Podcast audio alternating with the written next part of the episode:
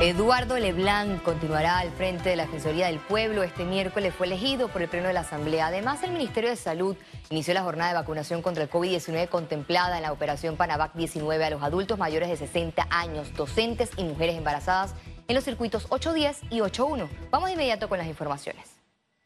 Este miércoles, en el circuito 81, en Arreján, Panamá Oeste, inició la aplicación de vacunas contra el COVID-19.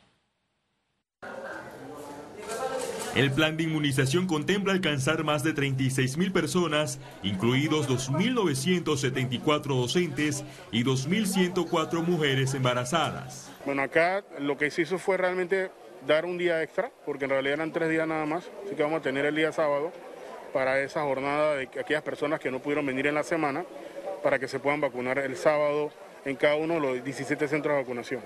Beltrán Centeno, de la Escuela Secundaria Pedro Pablo Sánchez, fue uno de los primeros docentes en recibir la vacuna. Manifestó estar dispuesto a asistir a las clases semipresenciales. Eh, tiene que ser de una forma responsable definitivamente. Es importante la presencialidad porque es la parte de interacción en la que se enriquece más el proceso. De... Las autoridades habilitaron 17 centros de vacunación en el proceso que se extenderá hasta el 11 de abril, en horario de 8 de la mañana a 5 de la tarde. El proceso iniciaba desde la reparación de escuelas, en algunos casos teníamos que hacer eh, rampas, la planificación completa de todo el personal. Aquí hay un equipo que está aproximadamente 83 personas, entre los que te verifican, entre los que te toman la temperatura, las enfermeras que vacunan, las que anotan.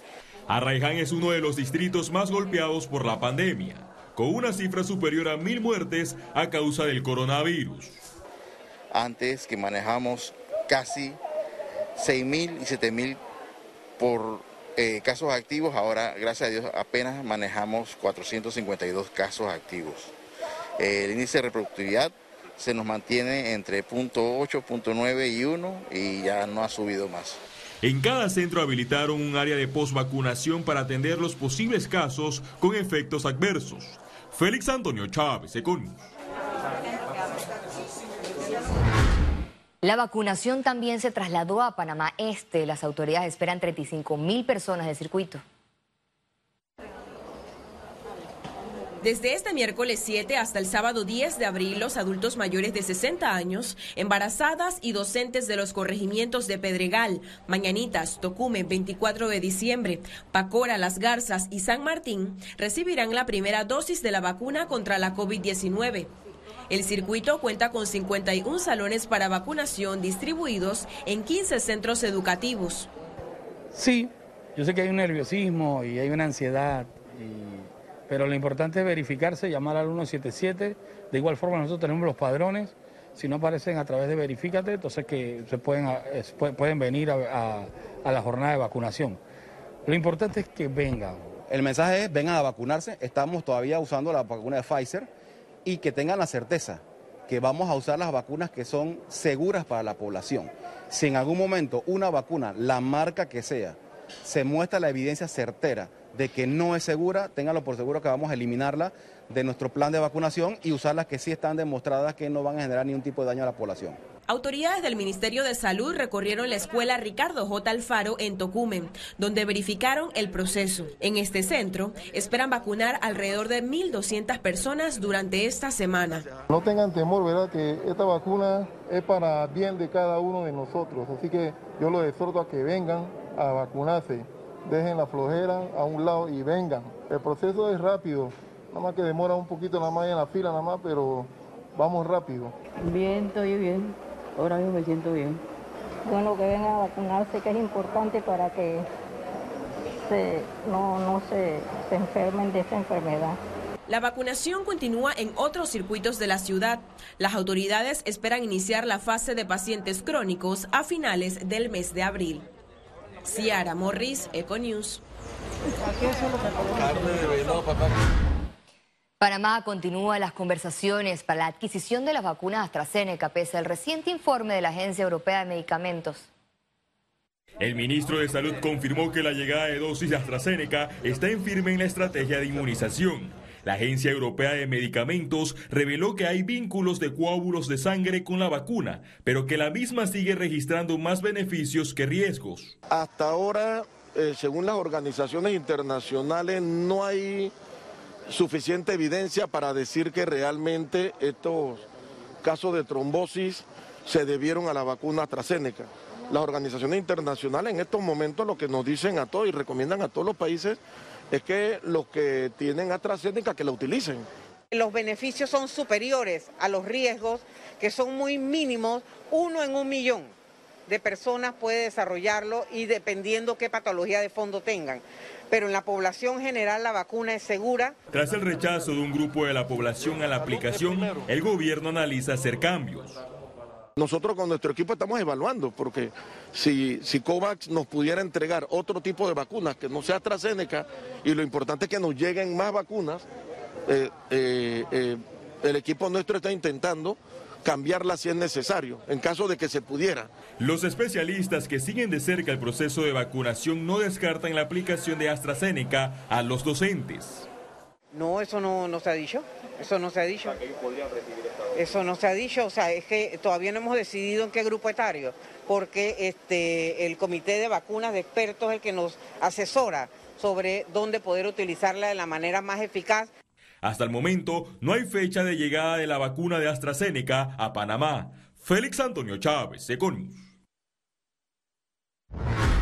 La positividad de pruebas COVID-19 en Panamá se mantuvo 3.6%. Veamos en detalle las cifras del MINSA. 357.277 casos acumulados de COVID-19. 364 sumaron nuevos contagios por coronavirus. 484 pacientes se encuentran hospitalizados, 69 en cuidados intensivos y 415 en sala. En cuanto a los pacientes recuperados clínicamente, tenemos un reporte de 346.611. Panamá sumó un total de 6.148 fallecidos, de los cuales dos se registraron en las últimas 24 horas.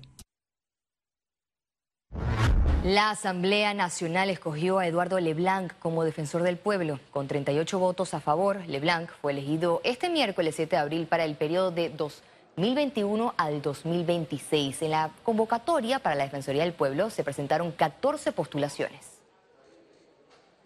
Vamos a seguir trabajando de la mano con, todas las personas, acompañando manifestaciones, haciendo nuestro trabajo en las mediaciones, atendiendo las quejas.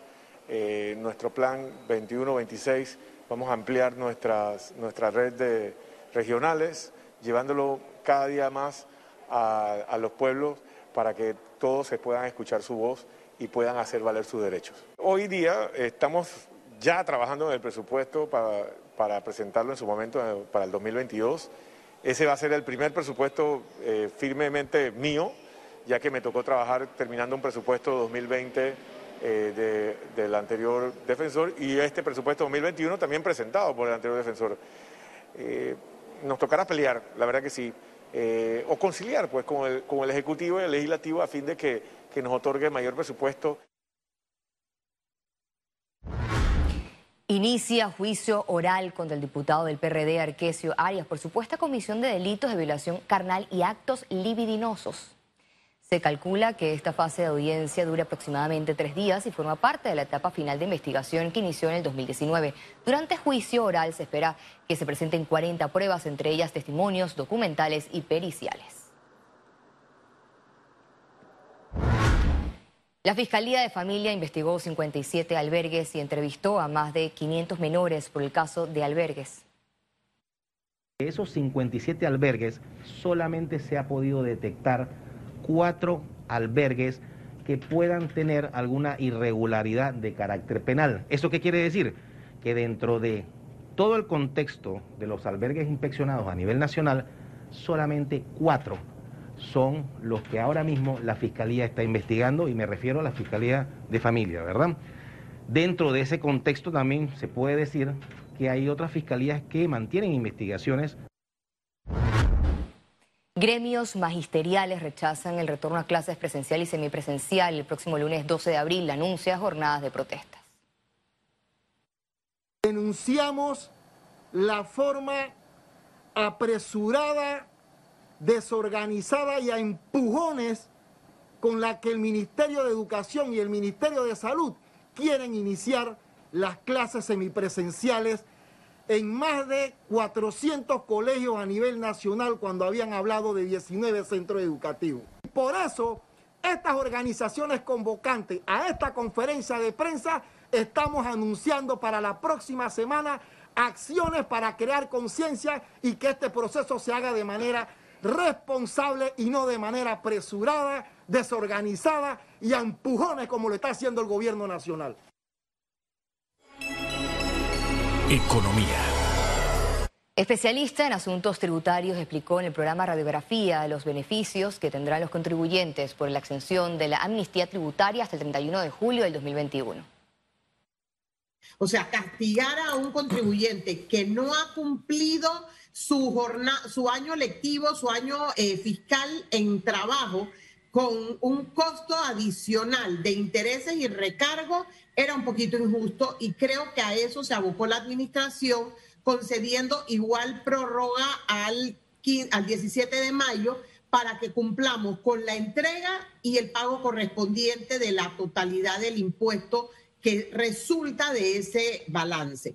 Siempre podré después hacer un arreglo de pago en caso de no tener eh, totalmente el, el impuesto, el dinero del impuesto, pero ya habría un impacto diferente. El Ministerio de Economía y Finanzas proyecta la salida de Panamá de la lista gris del GAFI para el 2022. Estamos trabajando sobre la base del plan de acción de Gafi eh, y lo más probable es que este año daremos avances importantes esperando que para el próximo año podamos eh, anunciar algo positivo para el país. La noticia positiva es que tenemos grado de inversión en las tres calificadoras internacionales, así que por el momento y en un corto plazo no prevemos eh, un impacto inmediato al costo de financiamiento tanto para el sistema financiero como para el Estado ni para las personas. La Asociación Panameña de Hoteles denunció que la restricción de entrada al país a turistas provenientes de Sudamérica se refleja en la cancelación de reservas. Señalaron que esto reduce la posibilidad de reactivar contratos del sector. Y además de todo, la forma que se está llevando a cabo este proceso en nuestro aeropuerto, a la entrada de los turistas, el trato que se les está dando, eh, tenemos que considerar que en este momento, como usted mencionaba, una cantidad grandísima de colaboradores y de hoteles estamos en la ciudad, que muchos no han logrado abrir todavía y de toda esta cantidad de colaboradores, que puede ser cerca de 100 mil, posiblemente solamente un 25% están otra vez reactivados y muchos de ellos no reactivados ni al 100% de su labor.